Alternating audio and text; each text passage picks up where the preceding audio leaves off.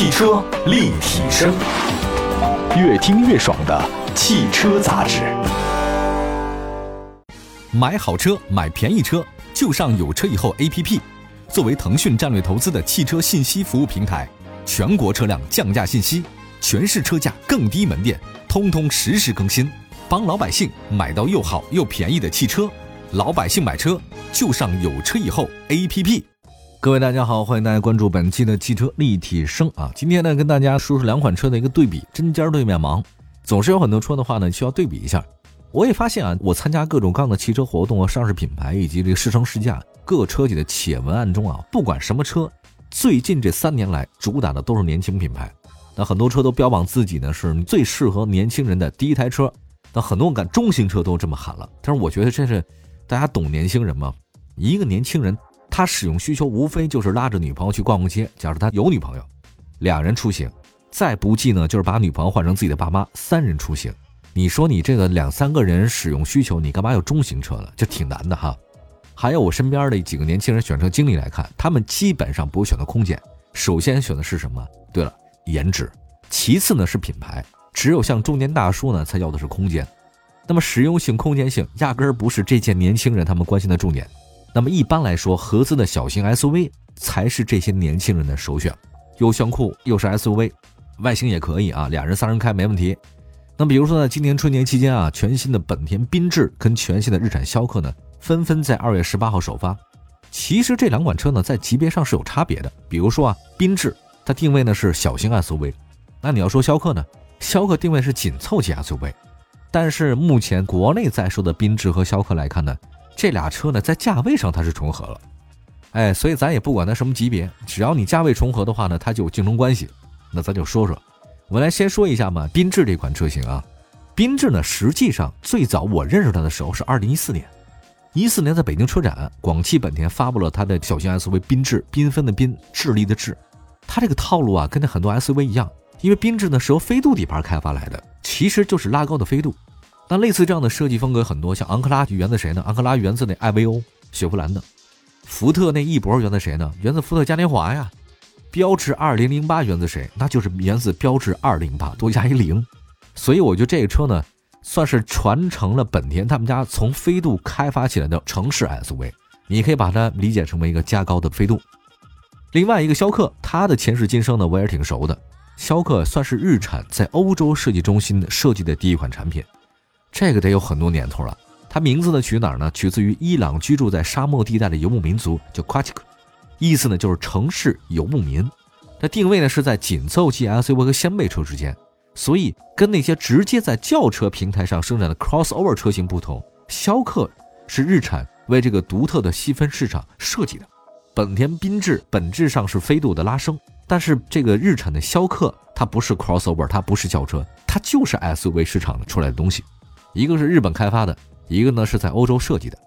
好吧，说了这么多前世今生，咱首先说比颜值啊，赛赛这个皮相到底谁好看一些啊？缤智的整体外形变化很大，这老车的影子真的是一点没有了。你要问我说老车的影子没有了是好是坏，各花入各眼，我也不好说哈。其实啊，你把标扣了，你也看不出它的本田来啊，因为它外观变得很柔美。有人说柔美，有人说刚强，这个搞不清楚。在官方的滤镜上能看出来他们是这么设计的。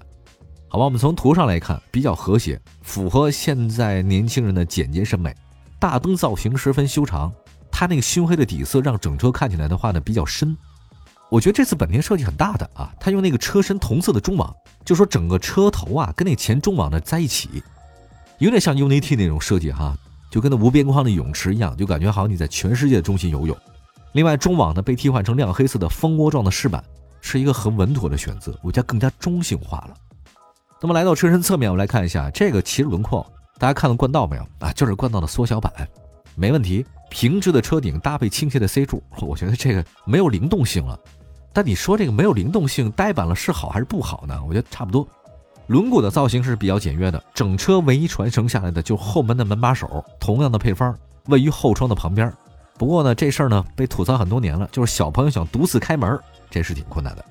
当然。这个就是缤智的尾部啊，它不是 URV，是缤智，完全不一样。尽管车的尾部设计是很像、很像、很像的，缤智呢将排气管隐藏了后保险杠的下方，家用定位比较强。那么 OK，相比全新缤智的推倒重来，哎呀，逍客也想做断舍离，但是离得不太彻底，断的也不太干净啊，这舍的也没舍全部。新逍客有很多老逍客的影子，因为老逍客我是非常熟悉这款车的。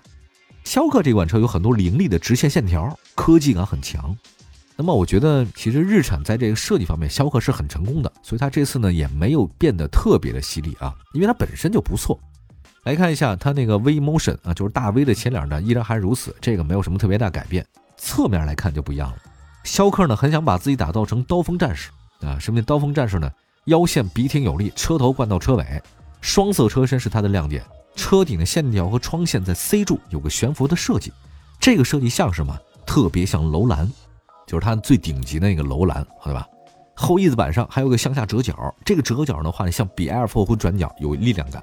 车身尺寸方面呢是二六六六，这个轴距呢确实增加了不少。车尾部分你能看出来还是老逍客，对吧？比较圆润，比较憨憨。以前的逍客就给人感觉特别憨，我说现在呢依然是有憨，但是现在呢有越野气息了。因为它新车整个底下用是黑色塑料包装了一下，排气布局呢隐藏式了，尾部呢全是直线，所以看起来的话呢更加犀利一点。你要说纯比外形来看，个人认为全新缤智呢在跟老款相比呢变化的比较大。呃，逍客呢跟延续老款的风格比较多，我强烈建议大家呢没事多看看实车吧，对吧？这个我说了这么多外形的东西，真的是各花入各眼。而且我为什么希望大家看实车别看图片呢？很简单，因为你看概念车的时候吧，都觉得好看，概念车就是林志玲，所以希望大家多看看现车啊。这两款车光看图片是看不出来啊，去四 S 店里试乘试驾一下。好，一会儿呢说说它的内饰，还有动力方面的组合，到底哪款车更胜一筹呢？一会儿回来。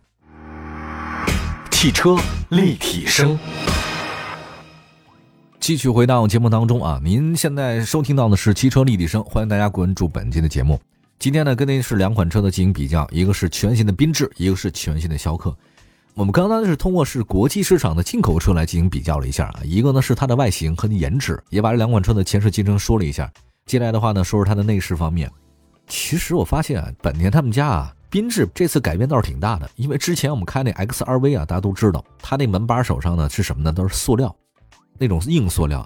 其实你真的特别没有质感，关键是这个硬塑料吧，它其实不要给你做成那种仿的那种皮纹，塑料仿皮纹这个倒是不太难做啊，反正你也没法盘它啊，这个不够圆润。你要真的是圆润的塑料，擦一擦就干净了。可是它那个塑料呢特别凸起，但是看到了这次的全新缤智内饰的话呢，整体的感觉这印象还是不错的啊。